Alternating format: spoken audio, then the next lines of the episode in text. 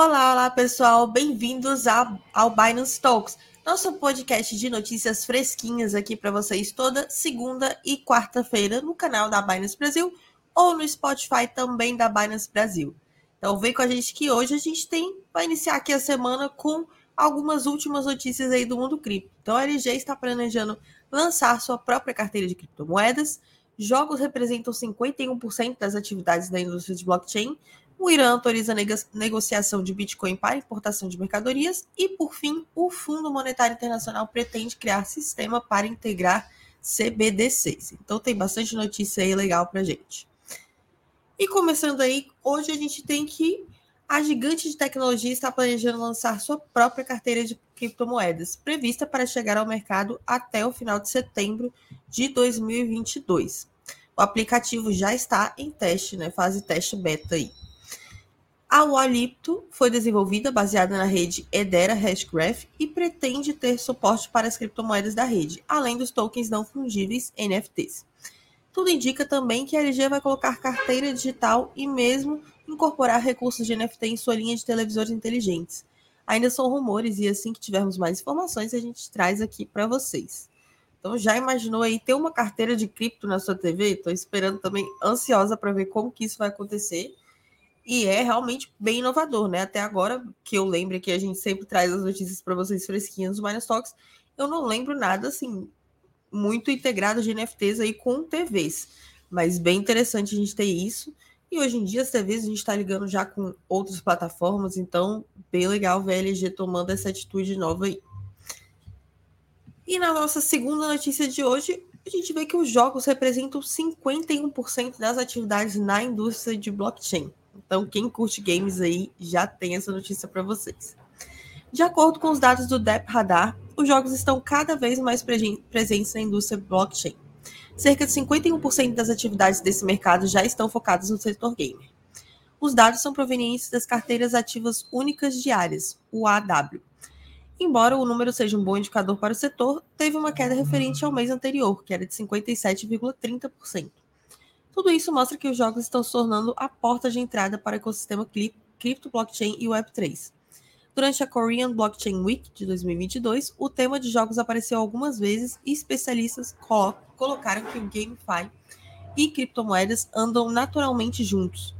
Um dos destaques apresentados é que os jogos podem atuar na construção da Web3 porque suas atividades são mais resilientes aos altos e baixos da economia também não é à toa que a gente vê cada vez mais jogos play to earn surgirem no mercado cripto. Né? A intenção é que esses jogos possam aproveitar a, a tecnologia do sistema cripto e proporcionar entretenimento para grandes aventuras. Então, o mundo de games aí já é conhecido pelas suas inovações, pela qualidade da tecnologia e nada mais justo que blockchain está aí acompanhando todas essas inovações, né?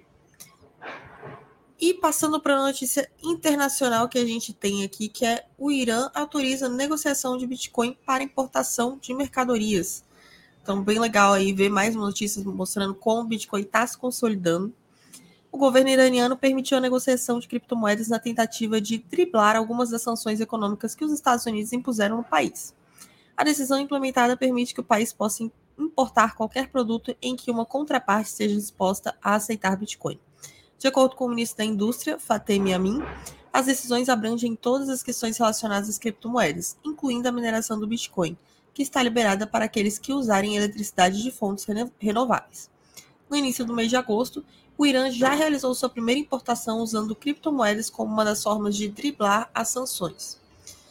E como a gente tem visto por aí sempre, né, Bitcoin está sendo, o Bitcoin está sendo usado para resolver questões políticas, financeiras, educacionais e várias outras áreas. Então, a gente está vendo aí que a adoção do, do global está chegando cada vez mais perto. E lembrando também que, independente de políticas e posições de posições né, políticas de cada país, todo país tem, obviamente, pessoas lá dentro, indivíduos, e, querendo ou não, essas brigas políticas todas, esses, essas sanções acabam é, impactando muito os indivíduos, as pessoas que estão só vivendo a vida delas lá e não são relacionadas com todos os atritos que existem por aí. E por fim, a gente tem aí hoje o Fundo Monetário Internacional pretende criar sistema para integrar CBDCs. Então, quem acompanha a gente aí já está conhecendo um pouco das CBDCs. O objetivo de integrar um sistema financeiro internacional com o CBDC, que é a moeda digital do Banco Central, é poder ter pagamentos globais rápidos e baratos. De acordo com o comunicado feito, o FMI, o Fundo Monetário Internacional, abre aspas aí para falar do FMI, o dinheiro tokenizado introduz uma transformação radical no setor financeiro, fecha aspas. A ideia do sistema internacional é poder conectar diferentes moedas em um único lugar. Em seu comunicado, o FMI diz que, abre aspas, as coisas podem mudar à medida que o dinheiro se torna tokenizado, ou seja, acessível a qualquer pessoa com chave privada correta e transferível para qualquer pessoa com acesso à mesma rede. Fecha aspas. Além disso, o FMI mencionou como exemplo de dinheiro tokenizado as stablecoins como o STC e moeda digital do Banco Central, a CBDC. Então é interessante ver que cada vez mais no mercado surgem sistemas financeiros que querem se integrar, né? Então, por mais que existam algumas opções de pagamento global, o que vocês acham aí dessa iniciativa do FMI? Contem pra gente. Né? Passado, o FMI tinha sido um pouco contra, né? Se posicionou contra criptomoedas e agora a gente está vendo que eles estão já caminhando aí com o fluxo que é a inovação e a adoção das criptomoedas. E é isso por hoje, pessoal, das nossas notícias. Lembrando para vocês, vocês podem seguir todas as nossas redes sociais. Então, nosso Instagram é Binance Português, Twitter Binance PT, YouTube aqui Binance Brasil, Telegram Binance Português, português, né, que a gente sempre brasileiriza aqui para vocês. E a gente tem agora o nosso perfil no TikTok com vídeos todos os dias. Então a gente tem uma série, inclusive, super legal, que é o 365 Fatos Cripto. Todo dia vocês vão ter um fato cripto novo. Então aproveitem, confiram lá, sigam a gente e mandem aí suas dúvidas, suas é, sugestões pra gente, mandem tudo por lá nas nossas redes sociais. E por hoje eu fico aqui. Amanhã a gente tem o Binance 60, então 60 minutos para tirar as suas dúvidas às 16 horas toda terça-feira.